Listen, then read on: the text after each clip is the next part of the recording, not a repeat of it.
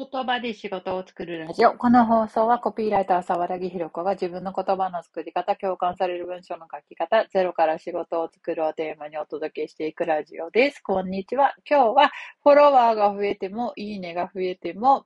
ビジネスにつながらないっていう話をしていきたいなと思います。えっ、と、今日は私は2時間の体験セミナーをオンラインでやっていました。で、8人かなの方が参加してくださっ、もともと、うんと、6ヶ月の講座に来てくれていた人や、4月から受けてくれる予定の方などもいらっしゃったんですが、それ以外の方は、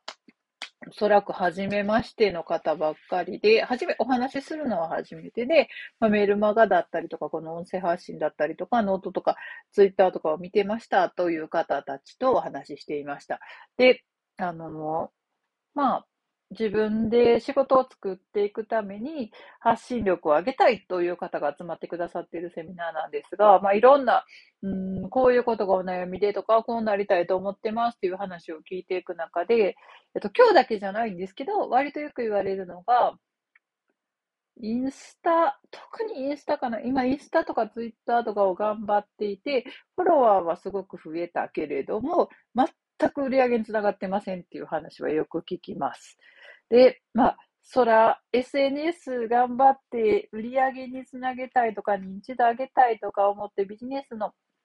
ための発信をしているのに、結局、集客に何もつながらなかったりとか、まあ、お店とかをやってて売り上げに何もつながらないっていうのは、それはしんどいだろうなと思うので、なぜそうなるのかなっていう話を今日は考えていきたいなと思います。で、まあ、大前提として、Facebook クは割とその個人名のあの、まあ、なんていうか、名前を出して属性があるというと分かる状態でやりましょうみたいな、あの、SNS なので、今もそんなにビジネスとしての拡散力とかが、ね、なんか友達増やしたらどうこうとか、そんな感じでもないなと思うんですけど、まあ、インスタとツイッターに関しては、あの、フォロワーを増やす方法とかもたくさんのところに出ていますし、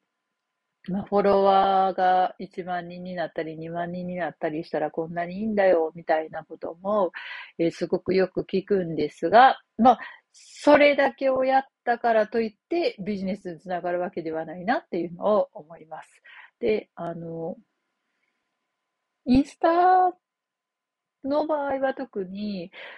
フォロワー数を増やして、えー、っと、企業案件をしたいっていう人が多いですね。インスタグラマーとして企業からこういう商品をてあの使ってくださいって言われて、その商品を PR することで自分の収入にしたいっていうことで、インスタグラマーとして企業案件をするということを目標、目的にして、インスタのフォロワーを増やしている人たちが多いので、それと自分のえ本業があって、そこにつなげたいっていうのは全く別だっていうことを、まず知っておく必要があるかなと思います。で、インスタだったらインスタを見てると、あの、フォロワーの増やし方とか、ビジネスでインスタを使うにはみたいなことの、まあ、ノウハウっていうかテクニックみたいなのを書いていらっしゃる方はとてもたくさんいらっしゃるので、そういうフォロワーを増やすとか、まあ、いいねとか保存される投稿は何かみたいなのを書いていらっしゃる方のものを参考にする場合に、その人たちがそのインスタグラマーになろうっていうことを言っている人なのか、自分の本業につなげるっていうことを言っている人なのかっていうのを初めにちゃんと見分けておくことは必要かなと思います。で、そこを曖昧にしたまま、とにかくフォロワーを増やそうとすると、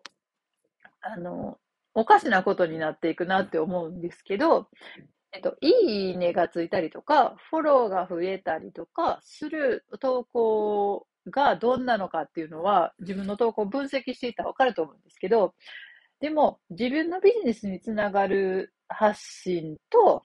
その SNS ごとのいいねがついついたり保存される発信っていうのは必ずしもイコールではないと思います。こういう内容をしたらすごくいいねがつくとか、こういう内容をした、書いたらフォロワーが増えたり、えっと、こういうハッシュタグをつけたらフォロワーが増えるとか、いろいろあると思うんですけど、そうやって増やしたフォロワーが本当に自分のビジネスにつながるのかって考えたら、必ずしもそうとは言い切れないと思います。かといって、まあ、フォロワーを増やすことにメリットがないかというと、全然そんなことはなくて、あの、やっぱり拡散されたいと思ったら、フォロワーが少ないアカウントよりも、ある程度の人がいる方がいいので、ある程度フォロワーさんを増やしていくっていう、まあ、行動は必要なわけですけども、でも、それは、ちゃんと割り切らないと、こういう投稿をしたらフォロワーが増えるっていう方にばっかり視点がいくと、フォロワーは増えるかもしれないけど、全然自分の仕事につながらないっていうことになりがちなので、そこは本当に気をつける必要があるなと思います。なんかあの、全然自分の仕事と関係のないような人ばっかりが見てくれている人気のアカウントを作ったとしても、なかなかそこから直接売り上げにはつながらないなと思います。じゃあどういう投稿をしていけばいいかってことをしっかり考えないと、じゃあ自分は仕事につながるためにはこういう投稿をしていった方がいいっていうことを考えずに、安易にこういう内容を書いたらいいねが増えるとか、こういう内容を増え投稿したときにフォロワーが増えたっていう方がやっぱ分かりやすいし、あの、すぐに数字が増えるっていうのは嬉しくなりやすいと思うので、そっちに意識を引っ張られると、やっぱり短期的な、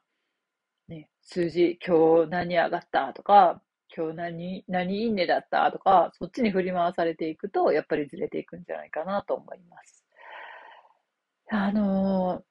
何でもどの SNS でもそうだと思いますけど、こういうことを書いたら、あ、ツイッターとかは割とバズったとかあると思うんですけど、バズったとしても、その投稿に何万いいねとかがついたり、すごく拡散されたとしても、そこでフォローしてくれた人が自分に関心を持ってくれる人かどうかわかんないわけですよね。で、一個バズった投稿があれば、こういうことを書けばバズるってわかるから、全然自分の仕事とも自分が言いたいこととも何も関係ないけど、こういう投稿をすればバズる。じゃあもう一回ああいう投稿をすればいいのかってなって、またそのバズったような投稿をして、全然関係ない人がフォローしてくれる。